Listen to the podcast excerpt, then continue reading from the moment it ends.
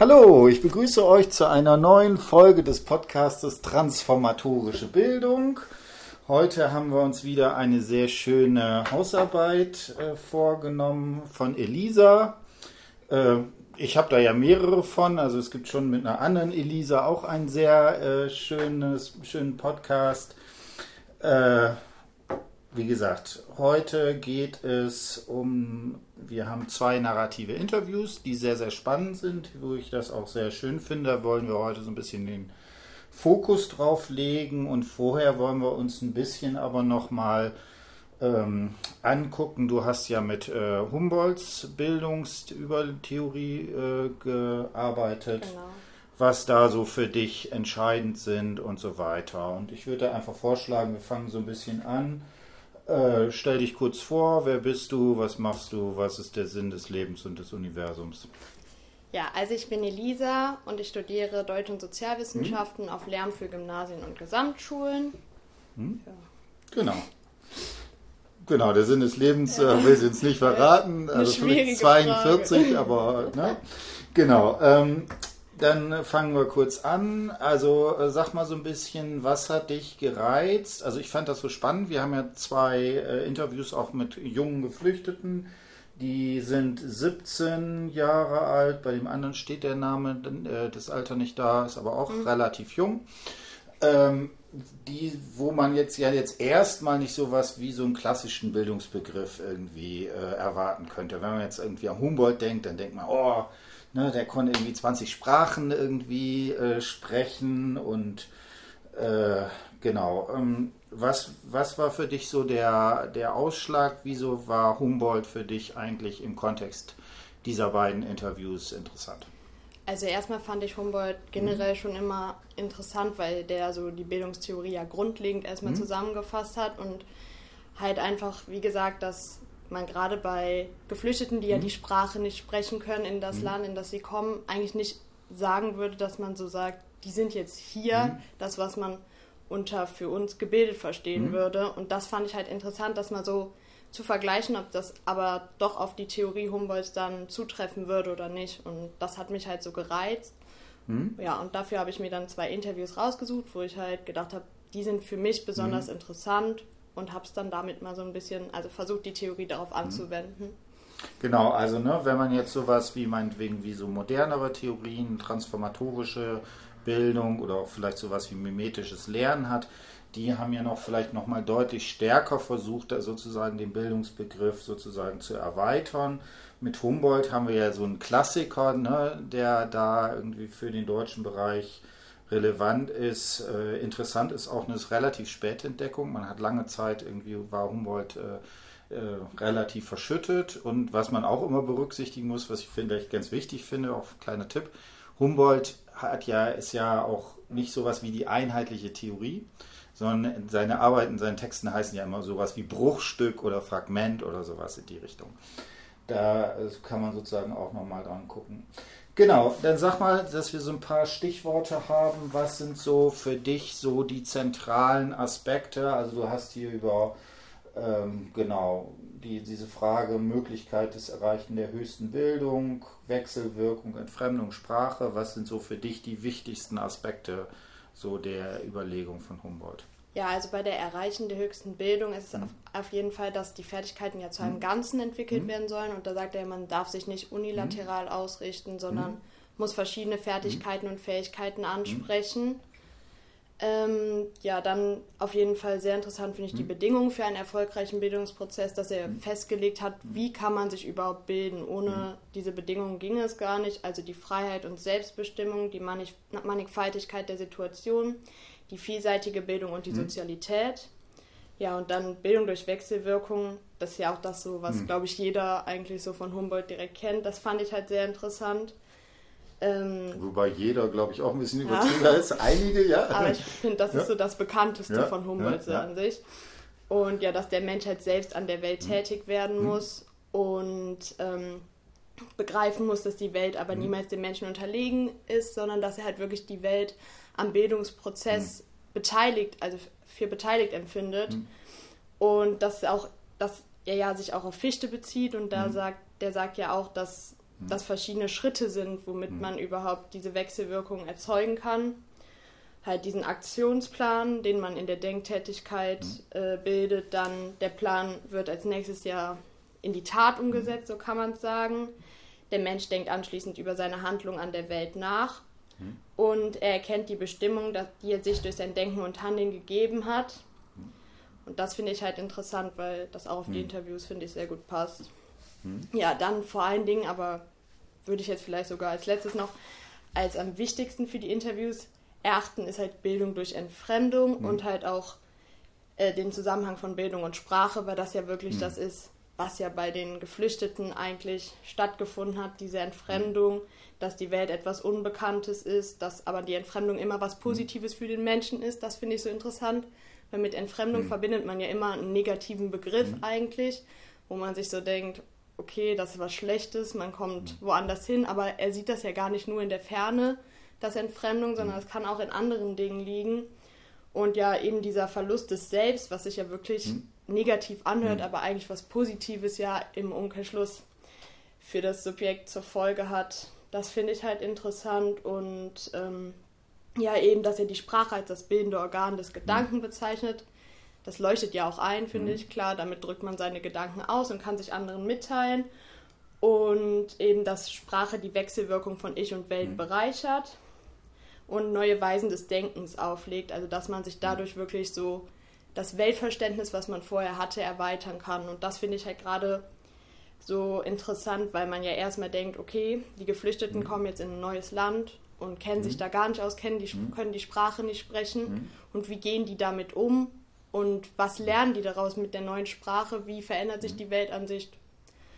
Und ja, das würde ich sagen, sind so die zentralen, wichtigen Themen. Mhm. Genau, ich will vielleicht jetzt noch so zwei, drei Sätze nochmal dazu sagen. Ne?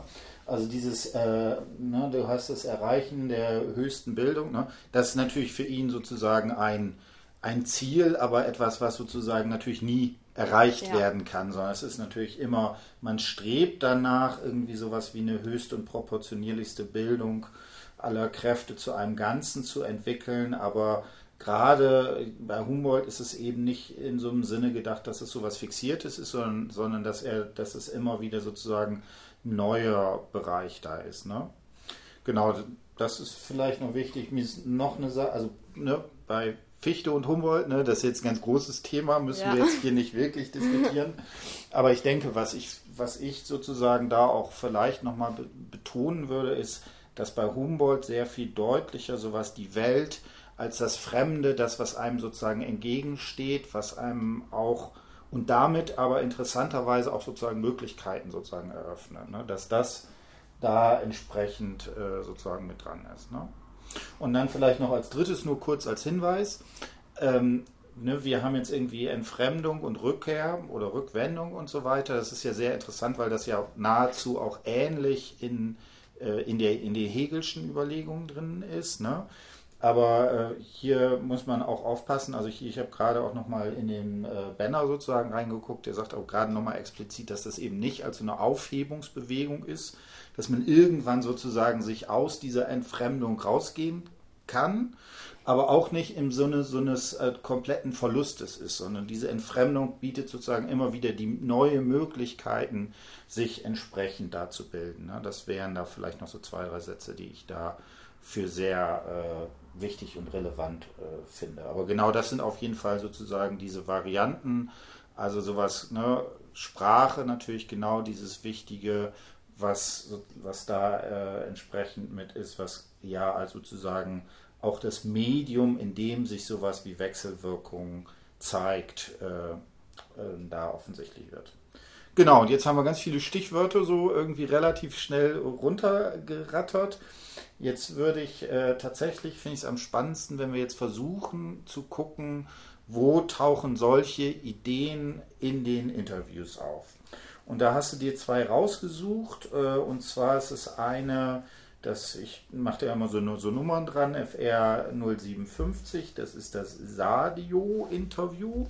Ähm, sollen wir damit anfangen? Das ist ja, auch gerne. das, was du als sozusagen als erstes äh, äh, in deiner Hausarbeit bearbeitet hast. Ähm, sag mal zwei, drei Sätze, kannst du das so nochmal zusammenfassen? Was ist da für dich sozusagen, äh, was fandst du daran interessant? Also, also interessant fand ich auf jeden hm. Fall, dass er ja noch nicht lange in Deutschland hm. war, aber schon die Sprache sehr gut beherrschte. Hm. Das fand ich sehr interessant und halt auch die Schilderung von ihm von der Flucht. Also hm.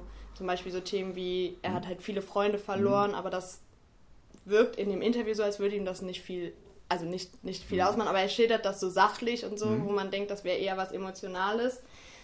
Ähm, und zum Beispiel, dass ich finde, er ist eine sehr schon selbstbestimmte mhm. Person, die schon viele Ziele mhm. hat, obwohl er so kurz erst hier ist, mhm. dass man sich einfach, also ich finde das ein mhm. bisschen bewundernswert, ja. einfach so, man kommt in ein neues Land, man ist total verwirrt, mhm. Äh, im Heimatland quasi totales Chaos und äh, dann weiß man aber schon so klar, was man mit seinem Leben machen möchte und ist da auch so bemüht. Das fand ich halt sehr interessant, dass er sehr zielstrebig wirkt mhm. auf mich. Genau, also äh, er kommt aus Eritrea, ne? berichtet gleich auch zu Anfang, dass er, ich weiß nicht, auf sozusagen der Überfahrt von Ägypten nach Italien, ist das richtig? Ich glaube ja, ne? Ja. Äh, dass sie da sozusagen in einem großen Boot fahren äh, und dass möglicherweise da 12 bis 13 Leute genau. gestorben sind. Ne? Also wirklich äh, eine dramatische Geschichte ähm, die natürlich, wo man, also jetzt, wenn zum Beispiel so eine Person danach irgendwie an Depressionen oder sowas leiden würde, dann würde man ja sagen, okay, das hätte auch irgendwie eine gewisse Berechtigung, ne? aber das Interessante ist ja, obwohl er ähm, ne, diese Erlebnisse hatte, dass er da doch sehr schnell mit umgehen konnte, dann ist er tatsächlich nochmal äh, in Nee, im Augenblick ist er da in Ägypten. Ja, da ist er verhaftet worden. Ist er verhaftet genau. worden, mhm. ne? was sozusagen da auch nochmal das Ganze äh, schwieriger macht. Genau. Ähm, kannst du nochmal sagen, er berichtet ja so ein bisschen darüber, wieso ist er geflüchtet? Also er ist hauptsächlich geflüchtet, weil er zum Militär gemusst hätte ja. in seinem Heimatland und das wollte er nicht, weil mhm. er hat den Plan zu studieren mhm. und wenn er zum Militär gekommen wäre, dann wäre das für ihn nicht mehr möglich gewesen, weil wenn mhm. man halt einmal da ist, dann kommt man da so schnell auch nicht mehr weg mhm. und er hat auch gesagt, dass es ja sehr gefährlich ist, mhm. natürlich dann zum Militär zu gehen, weil da ja auch eine Ausnahmesituation momentan ist und das wollte er auf keinen Fall. Mhm. Ja. Genau, und ne, er sagt ja, dass eben Soldaten keine Zukunft haben. Genau. Ne, und dass äh, so kompliziert auch jeden Tag viele Leute werden sterben. Ne, das ist sozusagen das eine, also auf der einen Seite dieses äh, Ding, dass er halt die, diese dramatische Situation da hat.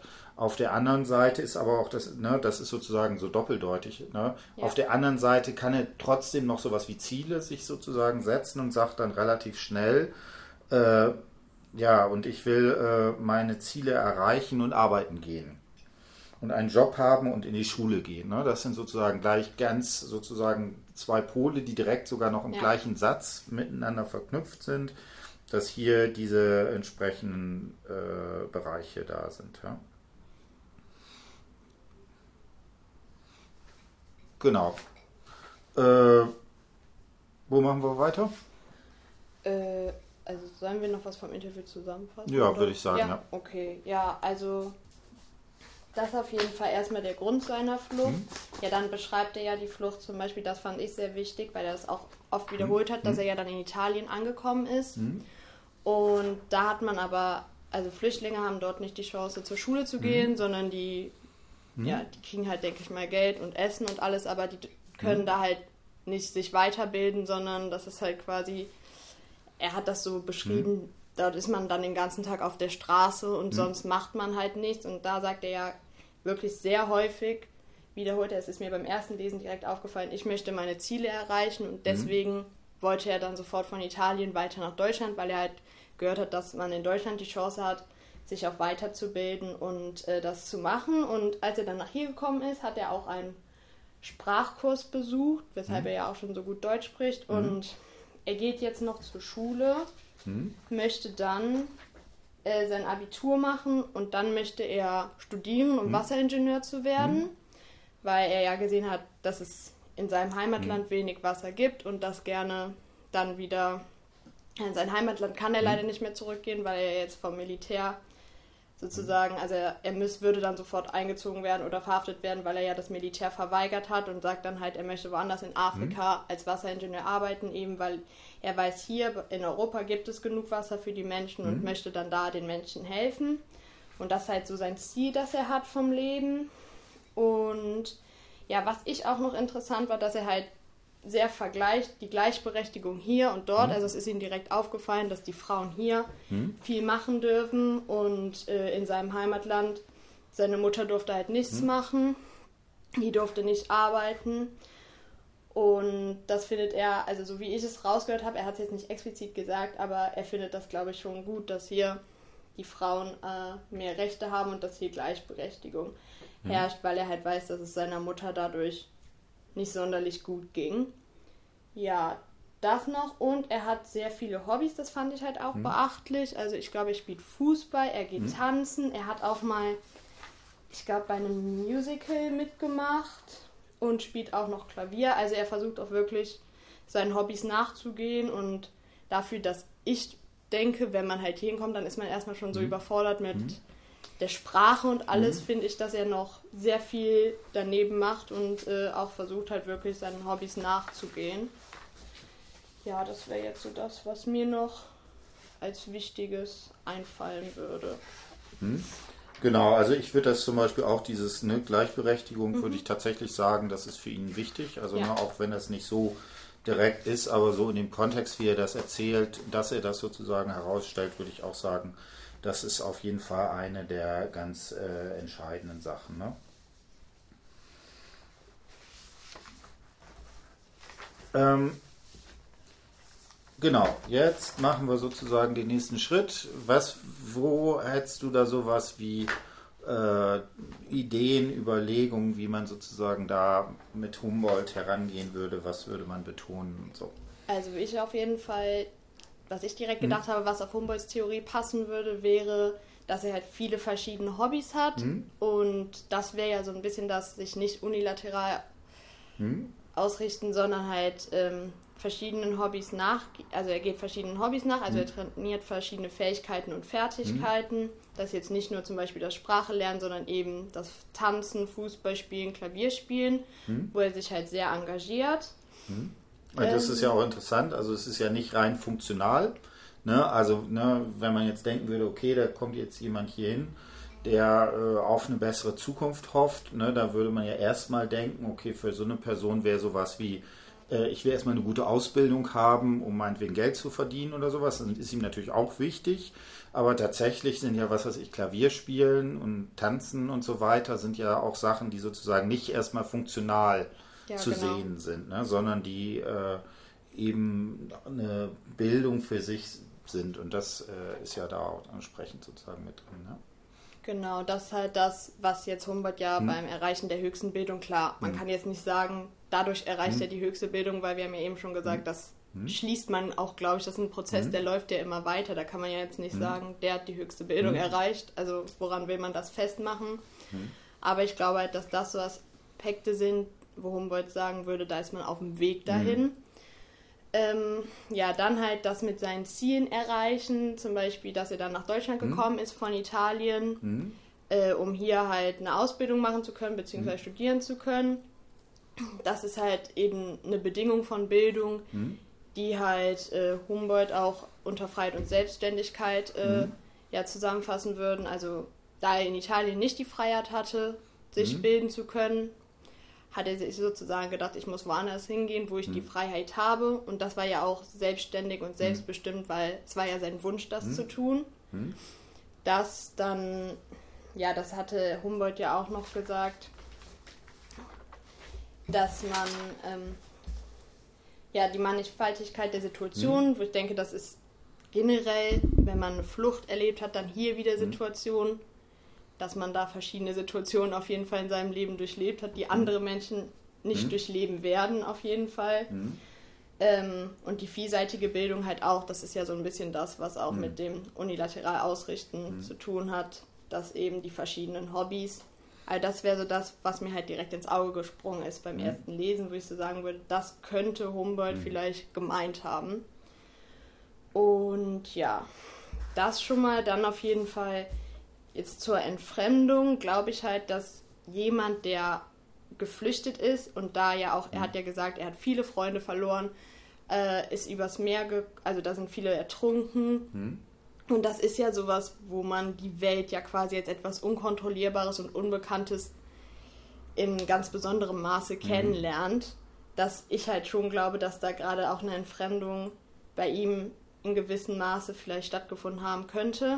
Mhm. Ähm, auch dann das von zu Hause weggehen. Er hat keinen Kontakt mhm. mehr zur Mutter, hat er auch gesagt. Das sind ja so Dinge, in ein neues Land kommen, ist für mich schon ein bisschen sich selbst fremd werden, weil man ja so ein bisschen das Kulturelle, was man in sich trägt, mhm. ja so ein bisschen erweitern muss, beziehungsweise auch ein bisschen vielleicht vernachlässigen muss, weil es hier ganz anders ist. Und ich glaube, dass er das halt auch sehr positiv genutzt hat, um sich weiterzuentwickeln. Mhm.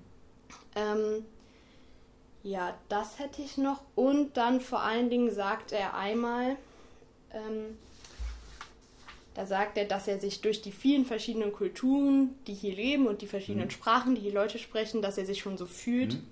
als würde er die ganze mhm. Welt kennen. Ja, das ja. fand ich wirklich sehr interessant, weil das sagt mhm. Humboldt ja so ein bisschen mit Sprache, mhm. dass man viele Sprachen sprechen soll. Mhm. Ich meine, er spricht die nicht, aber er hat Kontakt mit Leuten, die verschiedene Sprachen sprechen. Und ähm, das ist so auch ein bisschen das. Er hat auch die deutsche Sprache gelernt, konnte dadurch seine mhm. Weltansichten erweitern und ich denke, dadurch, dass er Leute mhm. hier aus anderen Kulturen kennenlernt, auch, dass er seine Weltansicht erweitern konnte.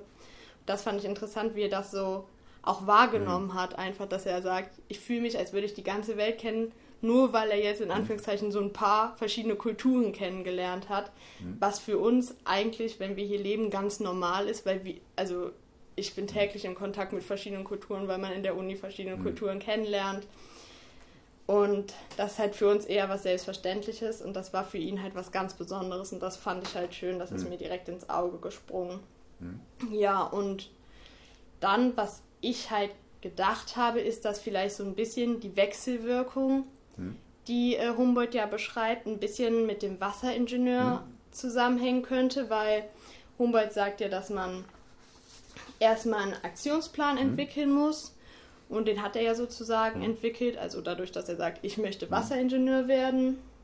Ja, den Plan hat er jetzt noch nicht in die. Tat umgesetzt, aber er ist ja auf dem Wege, er macht ja die Schule und bemüht sich ja, das zu schaffen und er denkt über seine Handlung an der Welt nach. Das ist ja das, er möchte ja den Menschen helfen. Er merkt ja auch hier hat man genug Wasser eigentlich, aber in Afrika ist das oft sehr wenig und deswegen möchte er ja äh, dorthin gehen. Und das ist für mich, so wie ich es verstanden habe, auch ein bisschen die Bestimmung an seinem mhm. Handeln. Also er erkennt, wenn ich das, also das Studium zum Wasseringenieur mache, dann mhm. kann ich den Menschen in Afrika oder ja auch in anderen Kontinenten oder Ländern, wo halt äh, zu wenig Wasser ist, kann ich damit helfen. Und das war so ein bisschen das, was ich sofort so verstanden habe als diese Wechselwirkung. Also wirklich, mhm.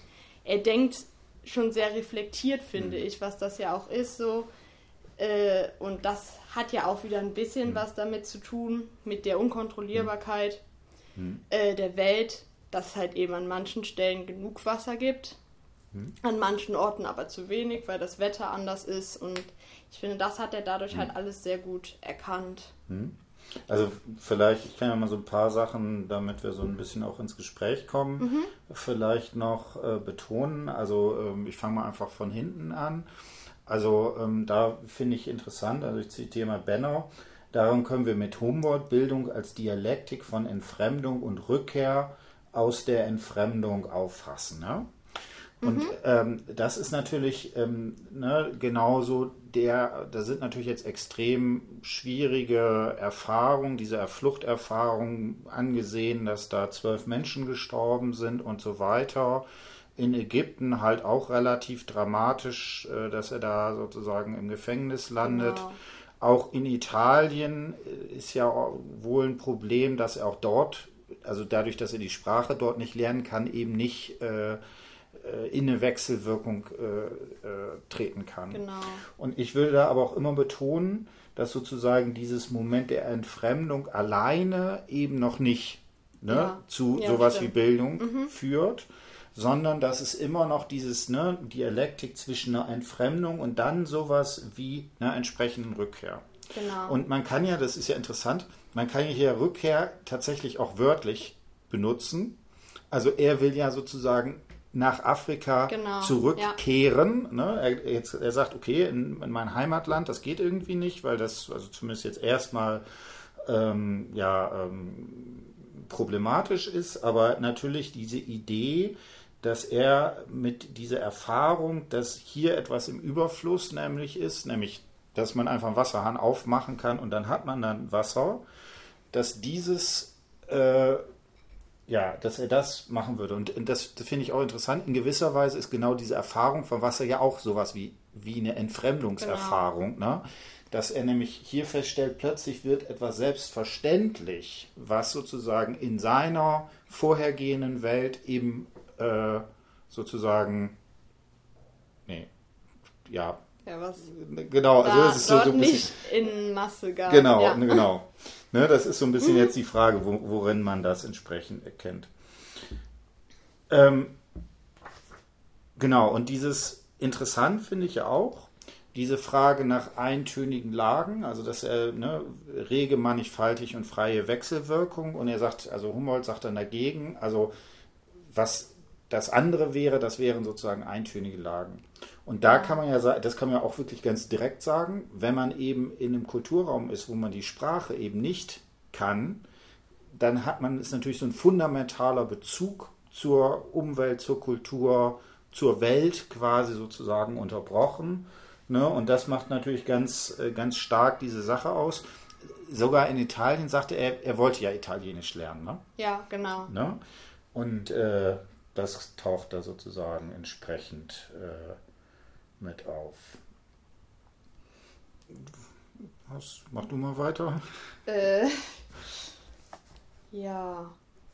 Dann, was, also was mir noch aufgefallen Mhm. war, war jetzt zum Beispiel diese Gleichberechtigung von Mann Mhm. und Frau. Mhm. Das wäre jetzt meinem Verständnis nach auch vielleicht so eine, We- ach, eine Erweiterung der Welt an sich, Mhm. weil, oder auch vielleicht ein bisschen Entfremdung, weil es ja wieder was ist, was er von zu Hause halt gar nicht kannte und hier dann damit konfrontiert wird. Und ja auch so ein bisschen, also ich denke ja, wenn man ja das nur so kennt, dann ist es ja für einen wahrscheinlich in Ordnung. Also dann denkt man da gar nicht so drüber nach, dass es anders sein könnte. Und er hat ja seine Ansichten ein bisschen verändert, weil er ja gemerkt hat, dass er das hier äh, besser findet, dass es so ist. Und ähm, das wäre vielleicht für mich noch sowas, eine Erweiterung seiner Weltansicht, die ja auch ein bisschen was mit der Sprache zu tun hat, weil er das durch die Sprache, dadurch, dass er die deutsche Sprache erlernt hat, ja quasi erst kennenlernen konnte.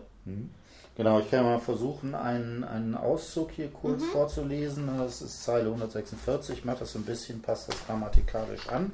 Also dort in, in Eritrea ist halt alles teuer und es gibt keine Freiheit. Äh, ne? Freiheit, keine Freiheit für Frauen und Männer, keine Gleichberechtigung. Ne? Das ist äh, ein Problem. Und äh, die Frauen, äh, die ähm, kümmern sich äh, sozusagen um die Kinder, die bekommen die Kinder äh, und gehen nicht arbeiten. Ne? Und genau da sieht man ja auch sowas, dass, ne, dass man da sagen will, okay, das ist vielleicht ein, ein Ge Geschlechtsverhältnis, was dort sozusagen äh, da ist, ne? was natürlich Ja, auch genau. möglicherweise oder wahrscheinlich stark auch durch die ökonomischen Bedingungen sozusagen äh, hergestellt wird. Ne? Und das ähm, kritisiert er. Ne? Ne? Und äh, dann auch dieses äh, ne, Soldatenscheiße, was er da sagt, ne? Ja, dass, genau. das, dass das natürlich sozusagen genau, da sagt er gleich drei Sachen, also kein Wasser, keine Freiheit und Gleichberechtigung, äh, ne, Frauen gehen nicht arbeiten und Männer müssen halt zum Militär und da sterben dann halt auch viele. Ne? Genau, ja. Ja, ich finde halt auch, dass er schon das Wort Gleichberechtigung mhm. benutzt. Das ist, für mich ist das so ein deutsches Wort mhm. einfach. Ja, ja. Und er hat es schon irgendwie total etabliert, mhm. finde ich, so in seinen Wortschatz. Das ist für ihn ein ganz mhm. geläufiges Wort. Mhm. Das fand ich halt irgendwie ein bisschen amüsant, dass er das schon so. Mhm. Also, er spricht ja auch sehr gut, aber dann so ein direkt so ein Fachwort jetzt in Anführungszeichen, das fand ich halt sehr interessant. Also, so als hätte er sich damit vielleicht auch schon was mehr auseinandergesetzt. Hm? Also es könnte natürlich tatsächlich auch sein, dass das in der Schule mal Thema ja, war oder sowas, sein, ja. ne? dass da einfach dieses Wort irgendwie eingeführt Stimmt, wurde. Aber ja. ich finde, wenn man sozusagen diesen Kontext sieht, mhm. Äh, finde ich, ist relativ klar, dass es nicht nur etwas ist, wo man sagen würde, okay, der muss sich irgendwie anpassen. Ne? Da gibt es ja immer so eine Diskussion, ja, okay, wie kriegen wir das denn hin, dass die Leute sich integrieren und genau diese Sachen. Und hier sieht man ja ganz klar, das sagt, Gleichberechtigung findet er ja gut, weil das ein Gegenkonzept gegen diese ne, genau. Armut, Wasserknappheit und Soldatenscheiße ist. Ne? Genau.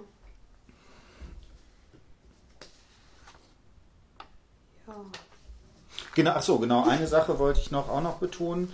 Ich fand dieses äh, die ganze Welt, ne, fand ich interessant. Mhm.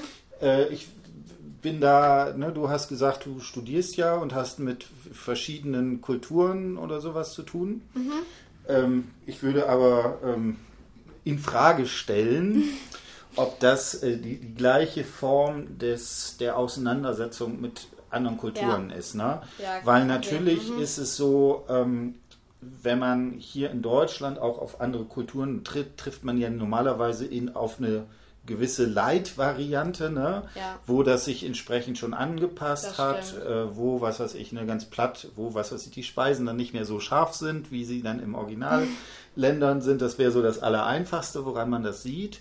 Und natürlich ist es auch so, dass gerade wenn man so war, wenn man jetzt, also äh, vielleicht zum Beispiel länger und zum Beispiel einen Studienaufenthalt in einem anderen Land hat, dann ist da nochmal eine ganz andere das Form stimmt. von Fremdheit. Das stimmt. Und dann, wenn das, wenn diese Form der Fremdheit sogar noch erzwungen ist, weil, weil er ja sozusagen fliehen muss, das macht es natürlich nochmal massiver. Ne? Da, ja, das, das so, deswegen mhm. wäre ich da so ein bisschen. Ne? Ja. Äh, aber, aber ganz klar, und ich, das ist natürlich auch irgendwie toll, wenn er darüber redet, ne? dass, ja, dass, er, da, dass er das ja. da entsprechend so drin hat.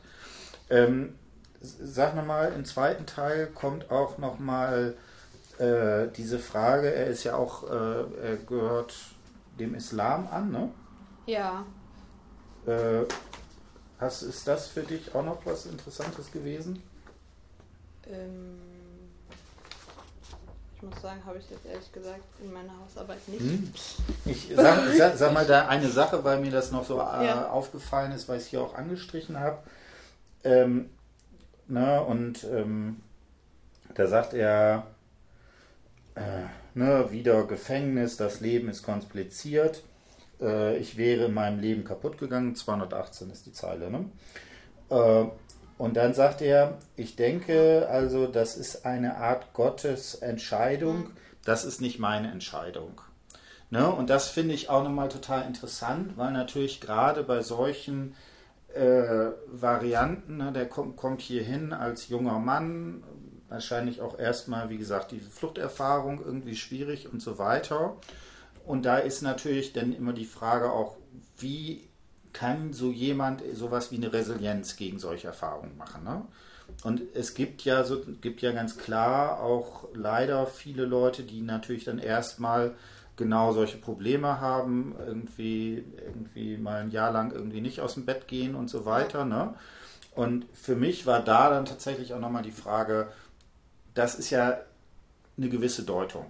Zu sagen, das ist sozusagen nicht, das ist nicht meine Entscheidung, das ist auch nicht in dem Sinne erstmal so ein Problem, sondern das ist sozusagen Gottes Entscheidung. Genau. Ne?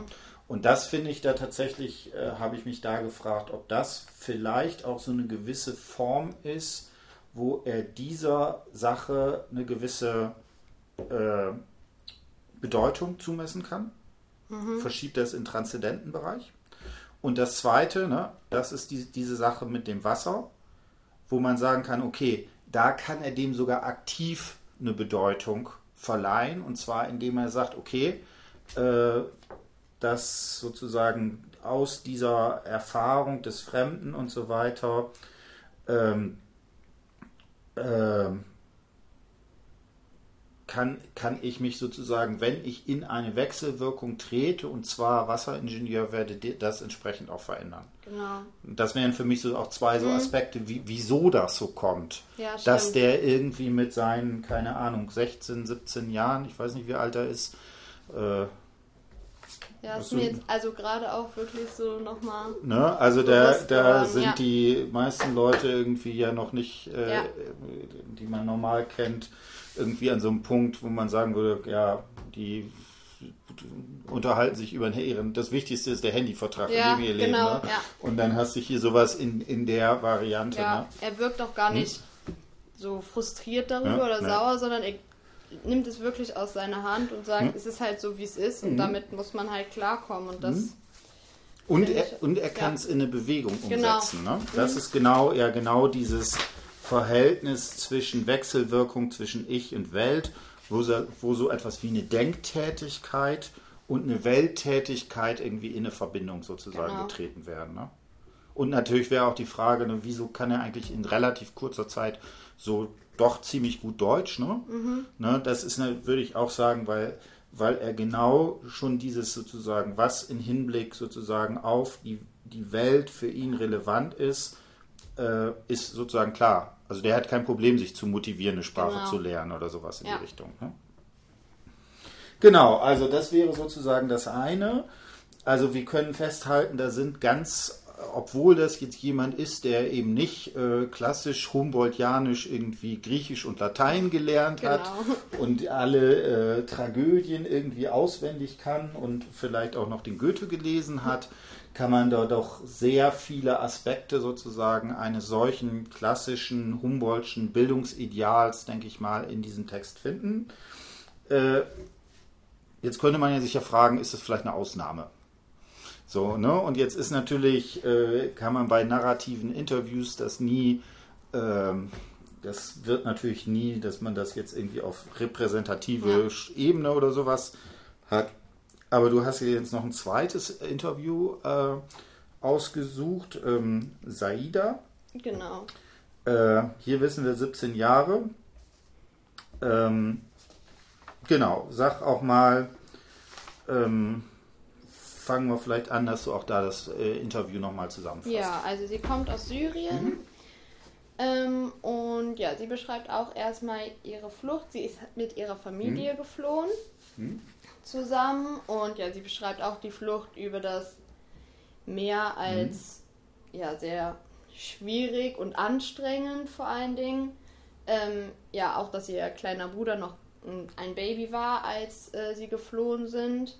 Mhm. Ich finde, daran sieht man auch ein bisschen so wirklich die Not einfach mhm. mal, dass man so einen mhm. gefährlichen Weg einfach dann eingeht mit der ganzen Familie. Genau, ne? und, und äh, sie sagt, vielleicht sterben wir auch. Genau.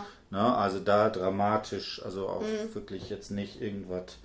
Äh, genau, ja. Genau, ja, die sind auch erstmal mit äh, Schleusern sind sie nach mhm. hier gekommen. Äh, so wie ich es verstanden habe, haben die auch erstmal das Geld genommen nur mhm. und es, also die sind dadurch nicht weggekommen, mhm. aber ähm, ja, es hat dann auf jeden Fall letztendlich doch noch geklappt und dann sind sie nach Marokko gekommen. Mhm. Und da war es aber sehr teuer, das hm. Leben. Mhm. Und ähm, ja, Moment, dann sind sie. Wie ging es dann weiter? Ähm, ja, sie ist dann, ich glaube, ich hoffe, ich sage jetzt nichts Falsches, auch meine ich noch in Marokko von ihren Eltern getrennt worden mhm.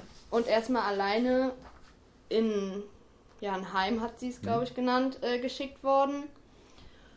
Und äh, ja, war da halt ganz alleine, was man sich ja auch wieder mhm. auf einer Flucht dann von seinen Eltern, mhm. seiner Familie getrennt, was ich halt sehr, ja, also was mich auch, was ich sehr schlimm fand, wenn, also so als ich drüber nachgedacht habe. Mhm. Und was sie auch noch gesagt hat, dass die während der Flucht gefastet haben, mhm. was ja auch wieder also in so einer Ausnahmesituation mhm. noch an seinem Glauben festzuhalten, mhm. das finde ich, das ist schon echt, ja, ich sage jetzt einfach mal krass, weil ich das mhm. wirklich, ich weiß gerade nicht, wie ich es anders beschreiben soll. Mhm. Und sie meint auch, es war 40 Grad und dann den ganzen Tag nichts essen und trinken. Das kann man sich ja vorstellen. Also sie sagt auch, dass sie das sehr schlimm fand.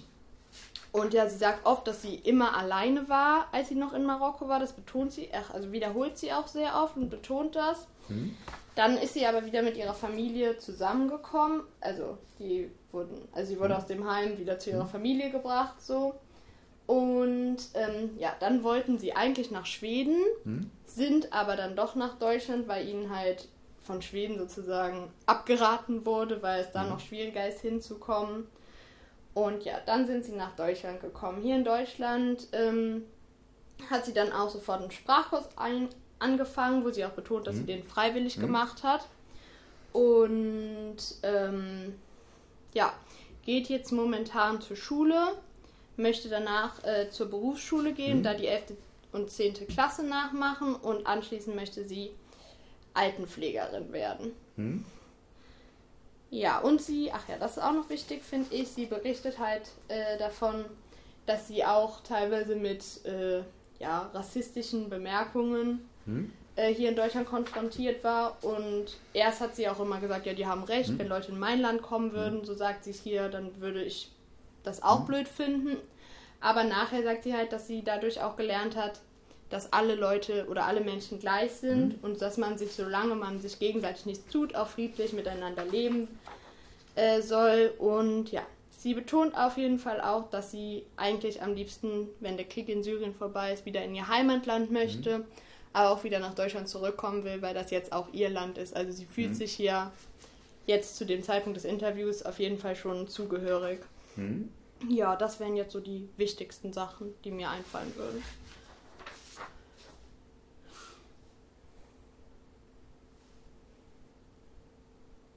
Genau.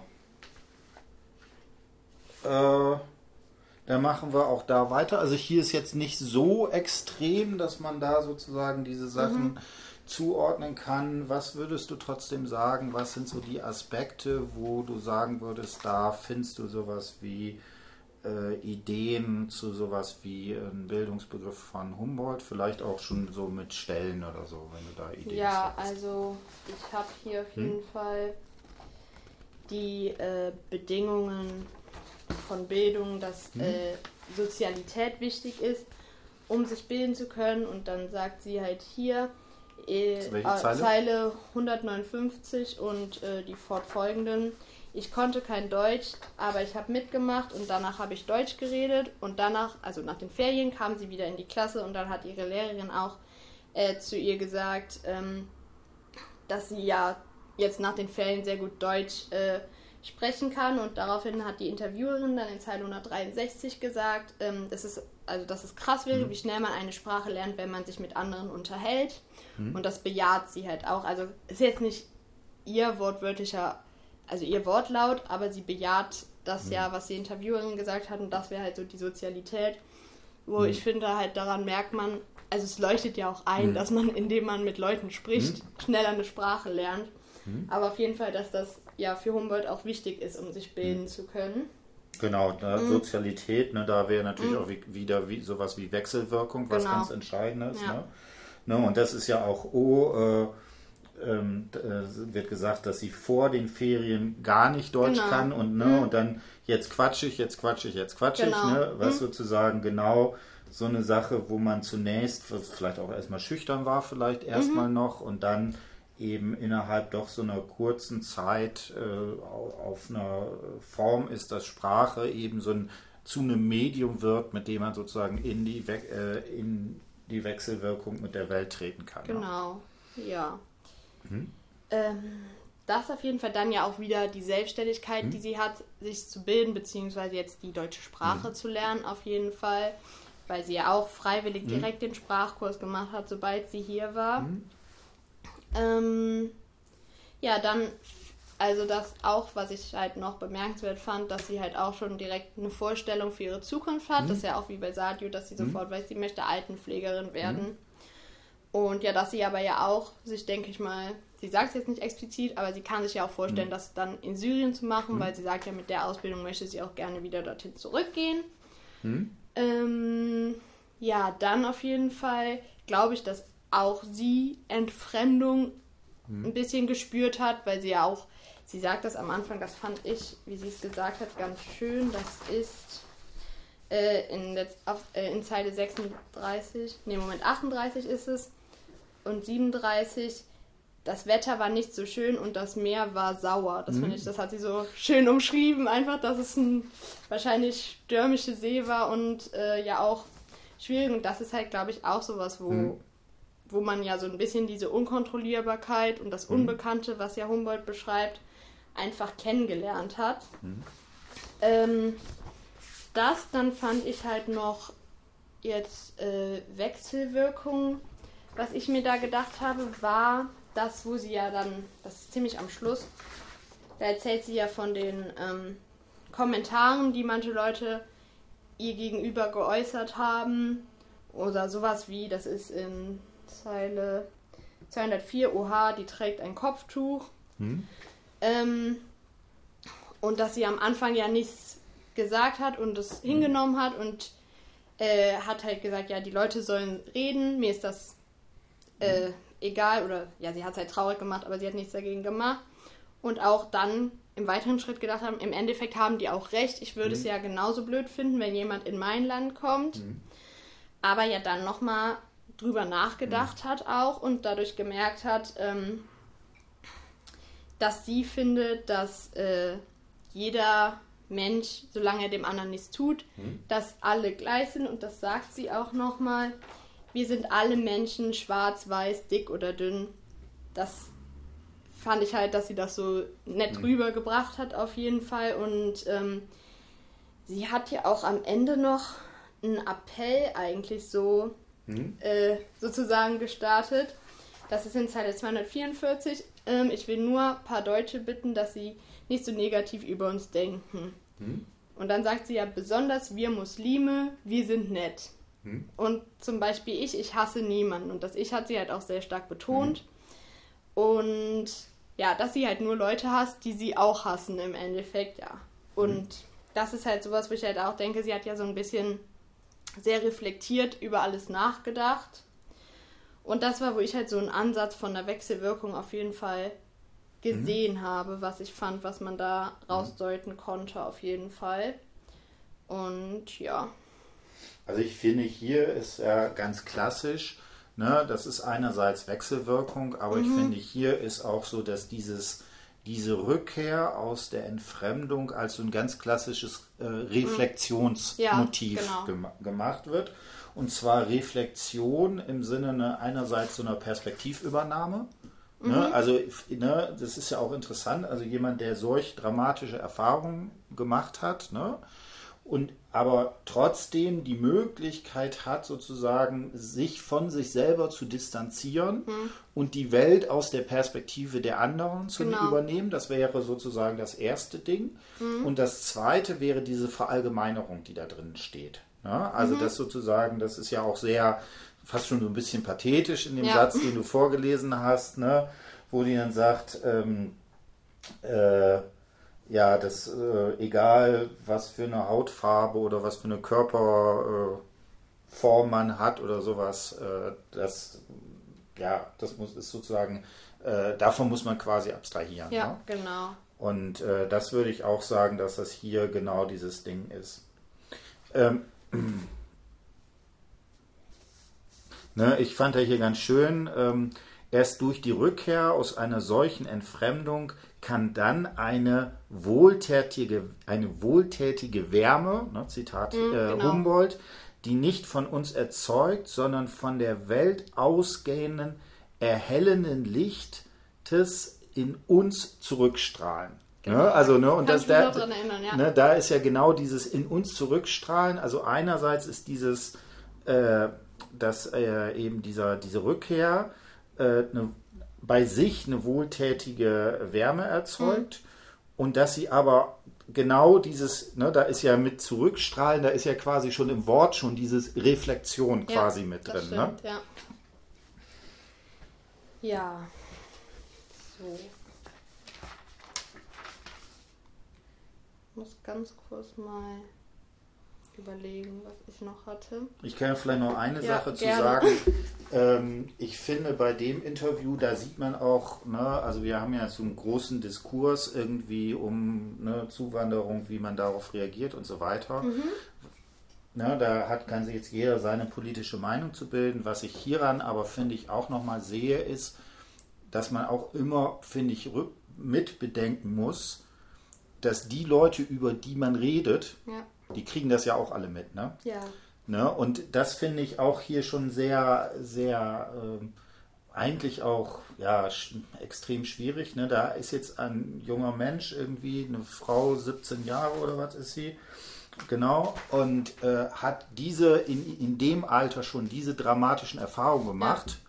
Und dann kriegt man nochmal so eine Erfahrung da drauf, dass nämlich hier plötzlich sozusagen da nochmal dieses Ding, diese Negativ-Etikettierung drin ist. Ja. Und das war, das war in beiden Interviews, ne? War das in dem anderen, war das auch noch irgendwie oder nicht? Bilde ich mir das jetzt gerade ein? Äh, das jetzt, das mit den Äußerungen. Genau. Äh, ich glaube, er hat das mal kurz angerissen. Ja, er sagt das hier auch. Hm? Ähm, also er sagt auf jeden Fall, dass. Äh, Sag mal ist, Zeile bitte. Achso, ja, das ist dann Zeile 344. Da sagt er, die sind alle nett, die Erzieher und Betreuer sind alle nett. Es gibt auch nicht so viele Leute, die Rassisten. Gibt auch viele nette Leute. Also ich glaube, er hat mhm. das eher ein bisschen positiver erfahren, als es jetzt Saida erfahren hat.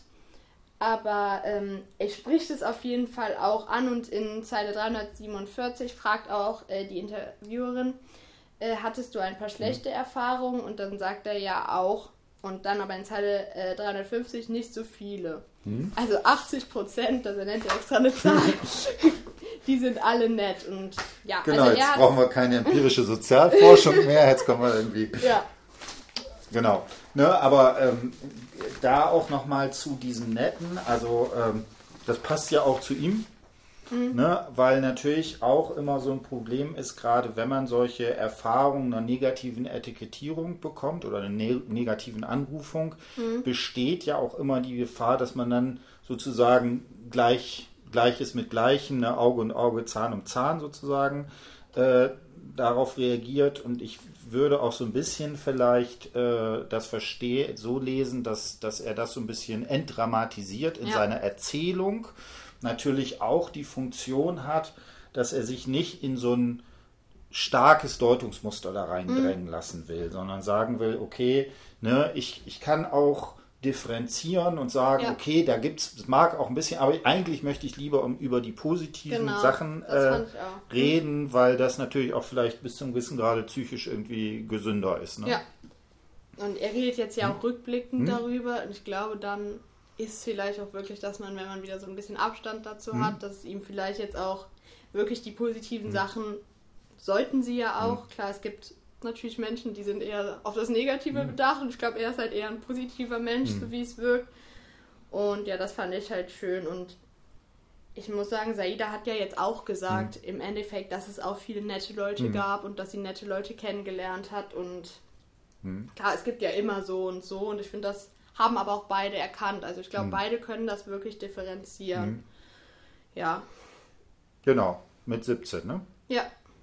Ich finde, das ist schon, das schon ist beeindruckend. Ne? Echt, ne? Ja, das finde ich auch. Ja, und auch, also ich muss sagen, man hat jetzt ja hier auch in beiden Interviews hatte man ja jetzt wirklich Vorzeigebeispiele, hm. muss man so sagen, hm. die sich ja sehr äh, integrieren wollten und sehr hm. engagiert beide waren. Aber ich muss sagen, so in generell den Interviewen finde ich so, die wir auch im Seminar besprochen haben, hm. dass das generell eigentlich eher alle motiviert waren. Mhm. Und das ist halt auch, ja, das so, was ich denke. Und mhm. das fand ich halt auch sehr schön, weil es ja auch viele andere Meinungen gibt in der Hinsicht mhm. und fand halt gerade mal, dass sowas hier mhm. das auch beweist, dass es eben nicht so ist, wie viele Leute denken. Mhm. Und ja, das fand ich halt daran auch mal ganz schön, mhm. dass man mal so die Gegenbeispiele hatte. Genau, also äh, wobei Gegenbeispiele, äh, da würde ich mich jetzt gegen verwehren, sage ich mal so.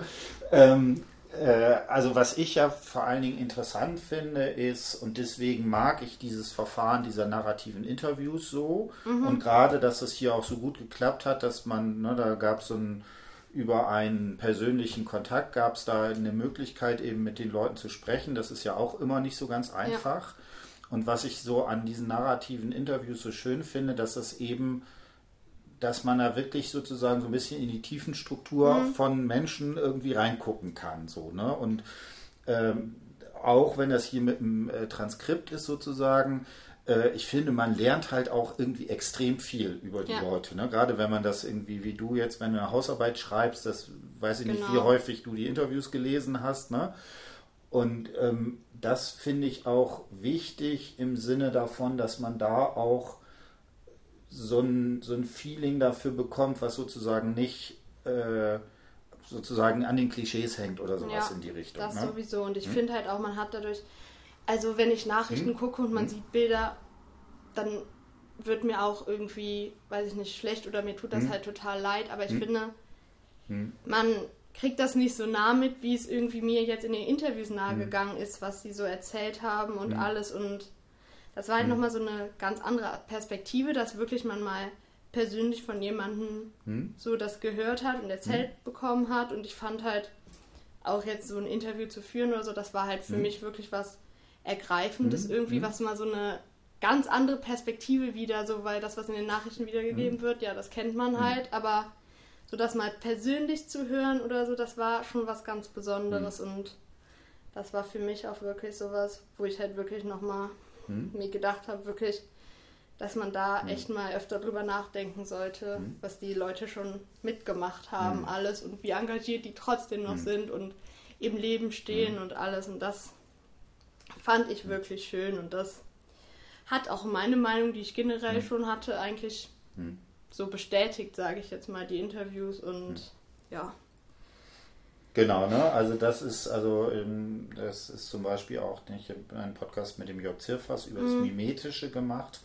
Und da sagt eben mimetische Prozesse, das ist also sowas wie nachahmende Prozesse, gerade sowas wie natürlich hier in solchen sprachlichen Sachen, die haben eben das Potenzial, dass man genau sich solche sozusagen Anähnlichungsprozesse so ein Hineinversetzen in die Person sozusagen mhm. ermöglicht. Ne? Und das ist natürlich das große Problem, dass das äh, in medialen Diskursen ja. eigentlich relativ schlecht hm. funktioniert. Ne? Da gibt es dann vielleicht so ein paar äh, Verfahren, wenn man zum Beispiel so eine Dokumentation hat. Ja. Ne? Und, und da, aber auch da ist dann häufig das Problem, die begleiten dann Leute irgendwie drei Wochen oder sowas ja. und nicht eben das über einen längeren mhm. Zeitraum, wo man dann wirklich sagen könnte, da hat man dann so eine Beziehung. Genau.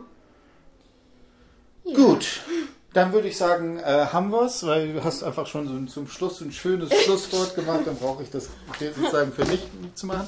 Also wie gesagt, ich fand die Arbeit sehr gut, vor allen Dingen, was ich schön fand, dass man genau nochmal diese Kombination eher so ein traditionellerer ne, Bildungsbegriff auf den deutschen Idealismus, mhm. auch angewendet auf äh, Interviews in einem ganz anderen Kontext, dass es offensichtlich ja ganz gut geht. Genau, ich bedanke mich und. Ja, gerne. Okay. Auf Wiederhören.